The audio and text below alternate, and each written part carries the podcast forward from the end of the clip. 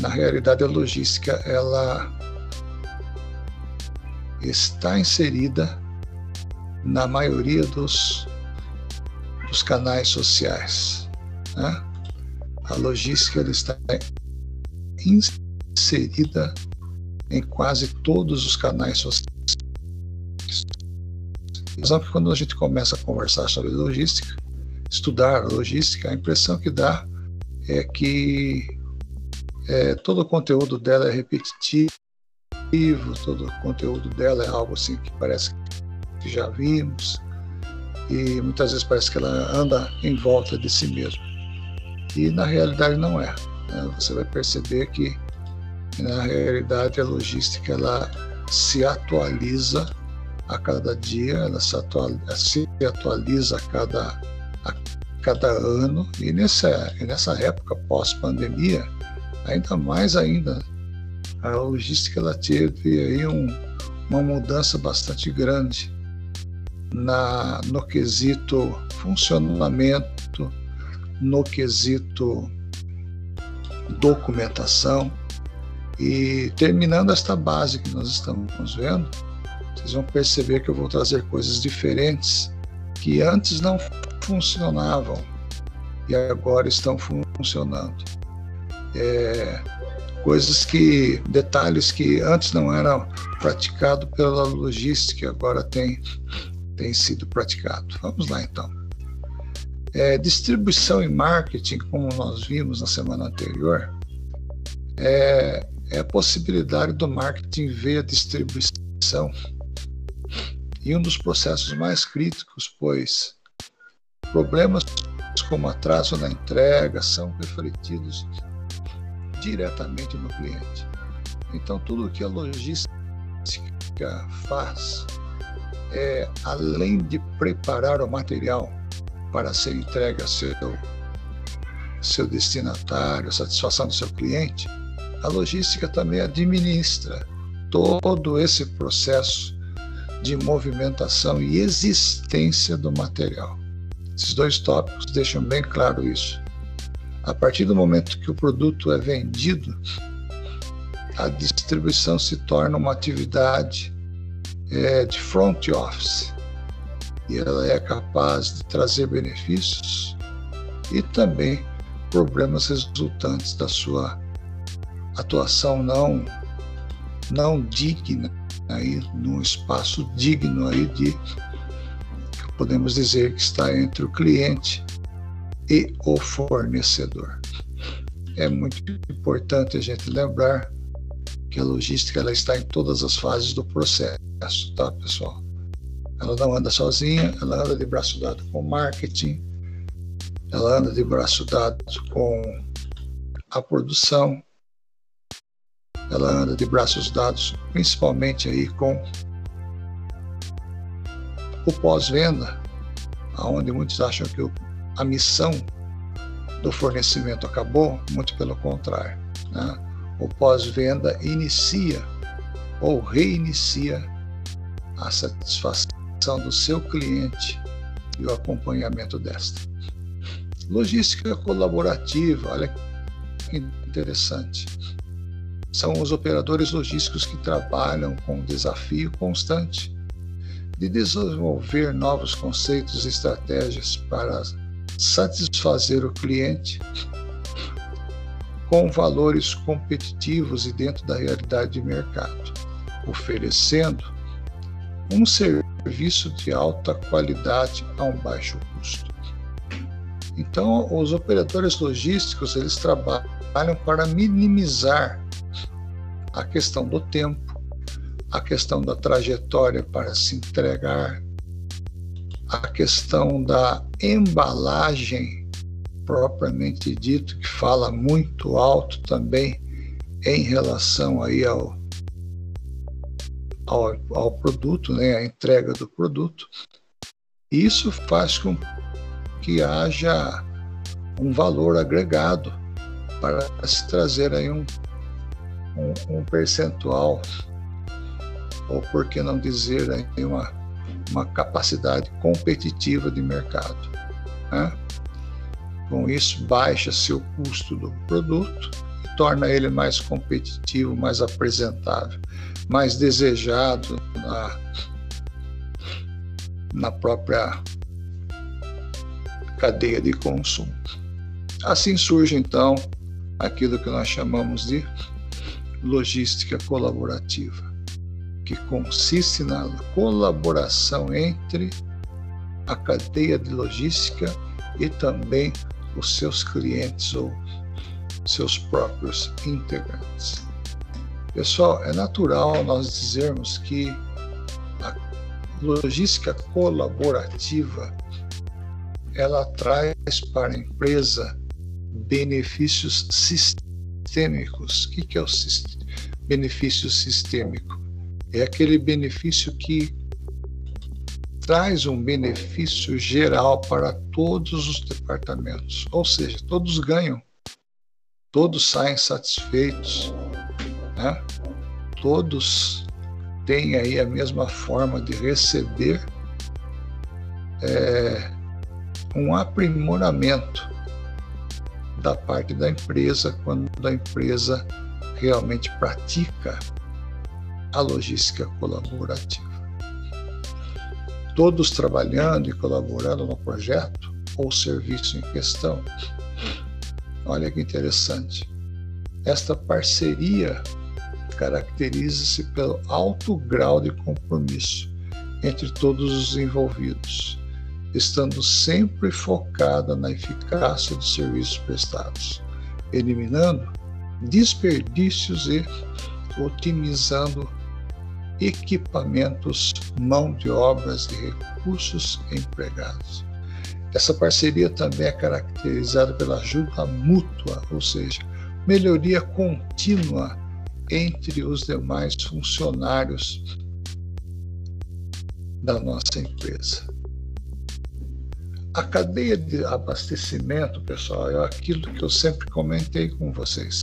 Esse termo que eu sempre comentei com vocês. A cadeia de suprimento, né? ela visa existir como sendo cadeia de abastecimento. A logística em si né?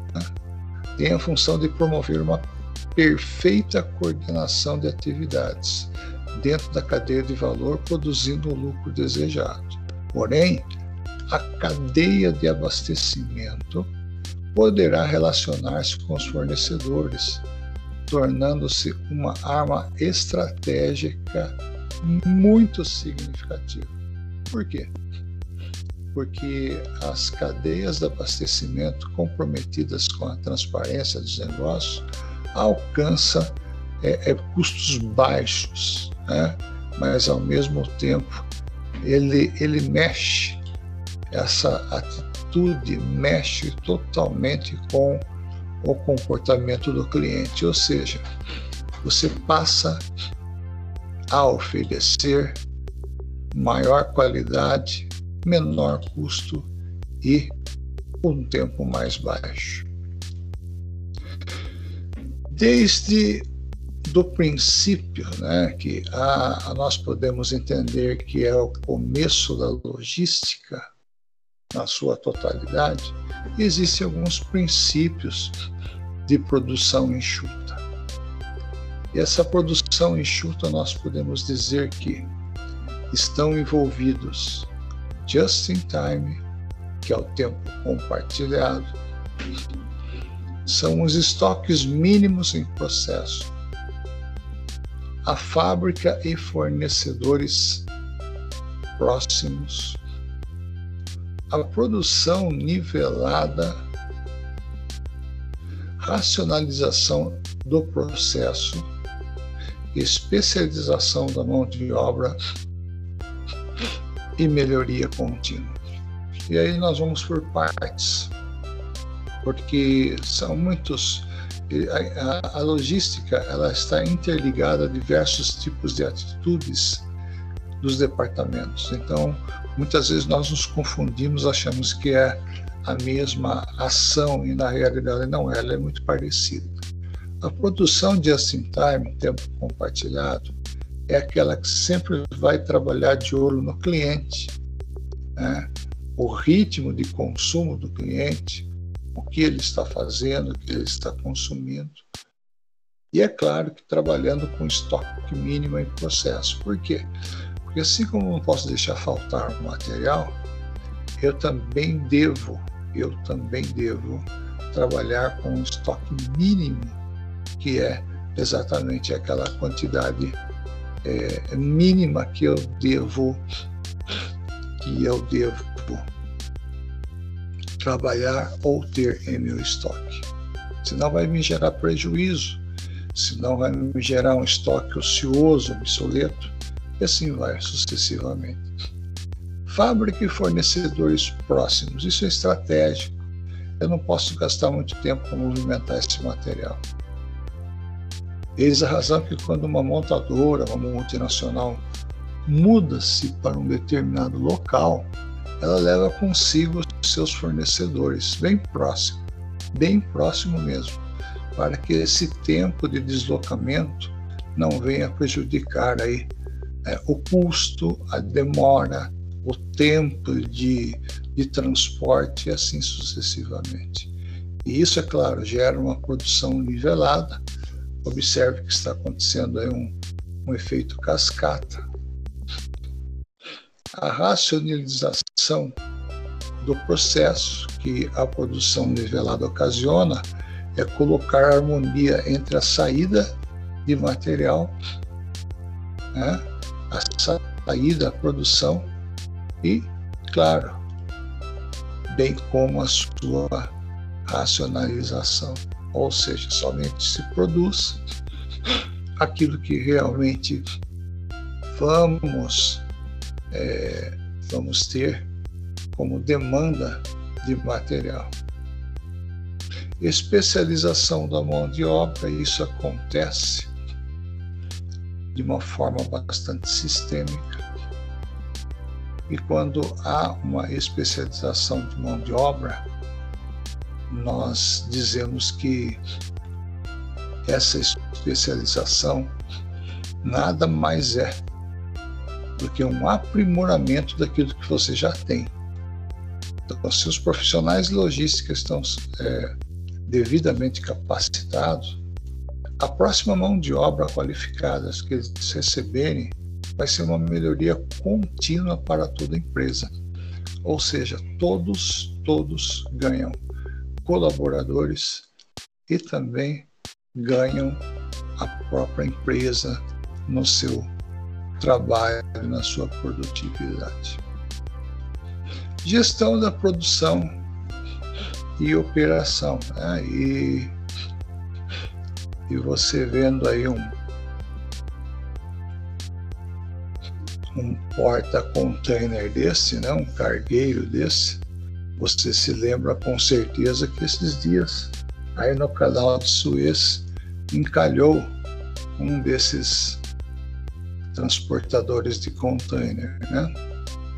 Ele tem espaço aí para 900 containers, de cima até até o dorso, né? Até a parte interna do navio, carrega realmente milhões de toneladas aí.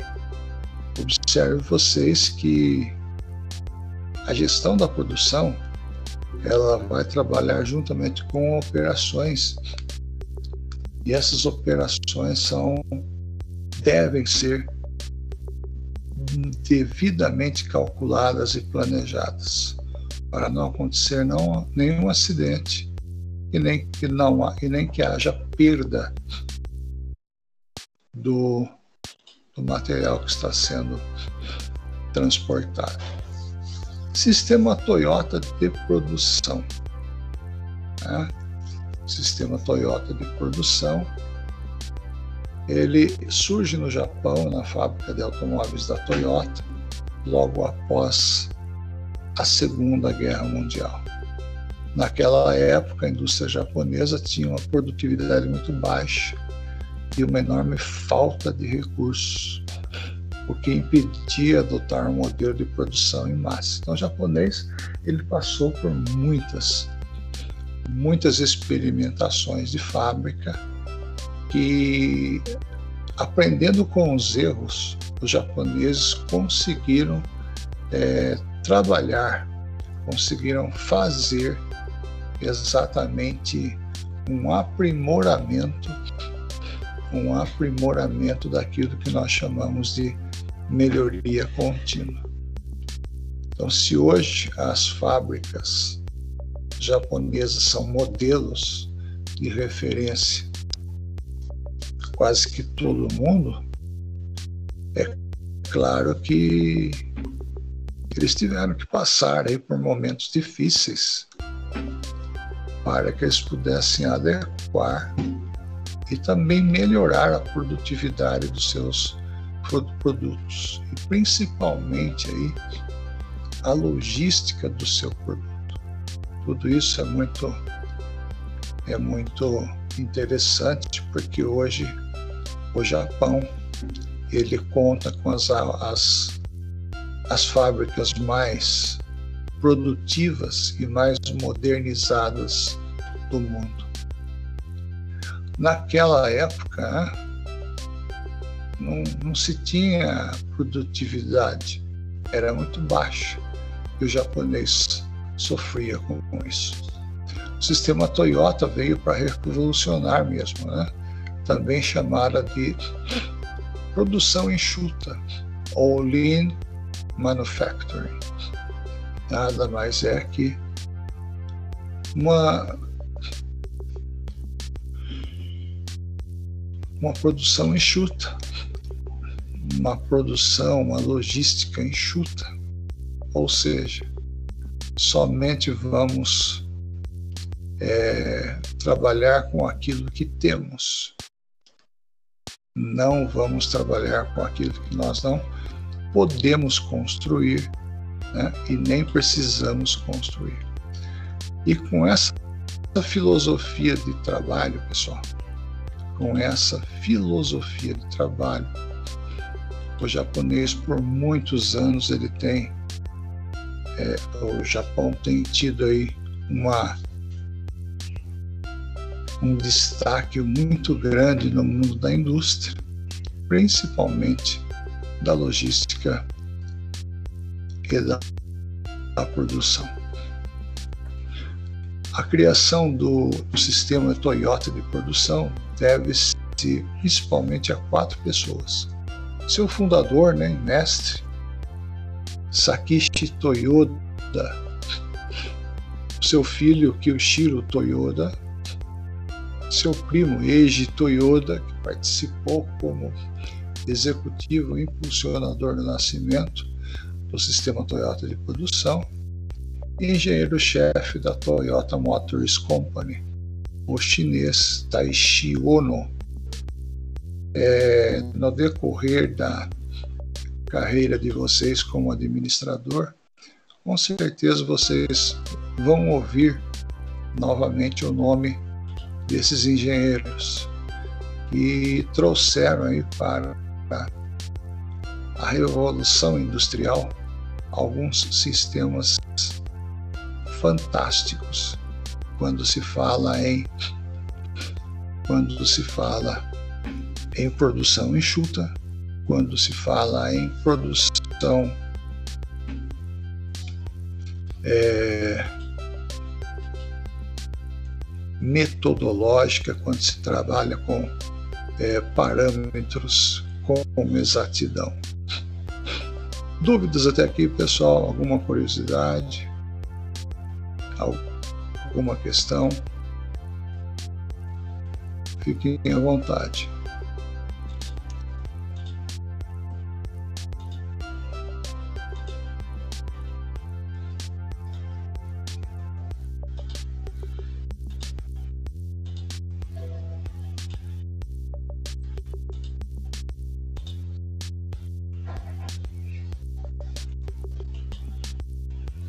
Muito bem. Conceito, então, né? Conceito. E aí nós vamos falar de pelo menos mais dois nomes muito importantes. Né? o sistema de produção em massa desenvolvido por Frederick Taylor, um grande engenheiro e também administrador, e o próprio Henry Ford, no início do século XX. Predominou o mundo até a década de 90. Procurava reduzir custos unitários dos produtos através da produção em larga escala, especialização e divisão do trabalho. Olha que interessante. Entretanto, esse sistema tinha de operar com estoques de lotes de produção é, mesclados, mas no início não havia preocupação com a qualidade do produto, que isso veio trazer uma certa preocupação. E falaremos depois, um pouco mais para frente, sobre sobre a influência de Henry Ford, sobre a influência também de Frederick Taylor. Ok? Pessoal, gostaria de passar um vídeo para você. E, e, esse vídeo, ele tem aí. Dá tipos de logística, mas basicamente que nós estamos falando é que a logística faz a interface. Ele tem aí quase que 10 minutos. E eu aguardo vocês assim que vocês assistirem aqui no decorrer da nossa aula. Eu vou enviar no, no, no chat, eu vou enviar no chat para que vocês possam assistir. Pode ser combinado? Assim que você assistir, vai me avisando aqui. Você já acabou, por favor.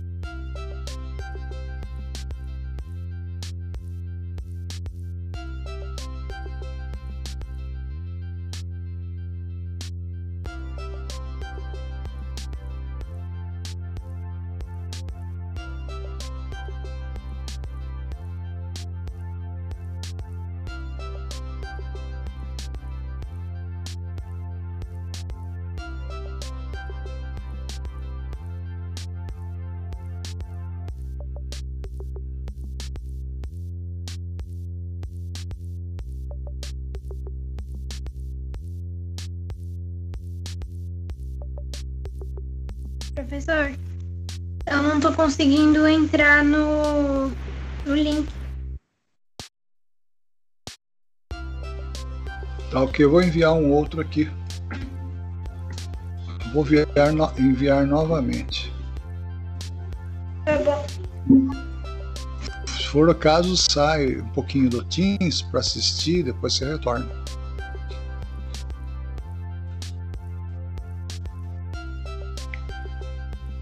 Conectou agora?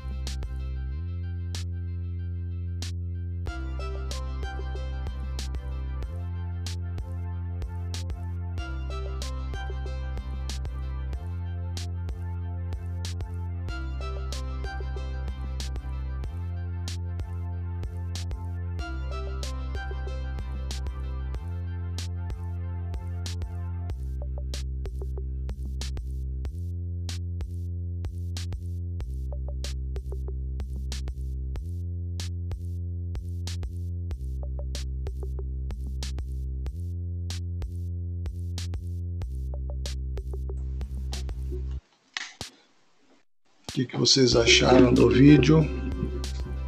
Acrescentou algumas informações?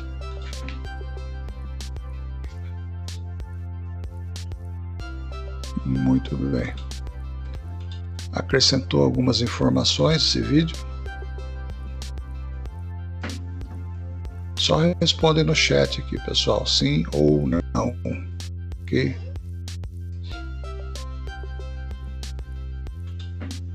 Ok. Pessoal, esse aqui é o conteúdo dessa aula que nós tínhamos, tá? E às 13 horas a gente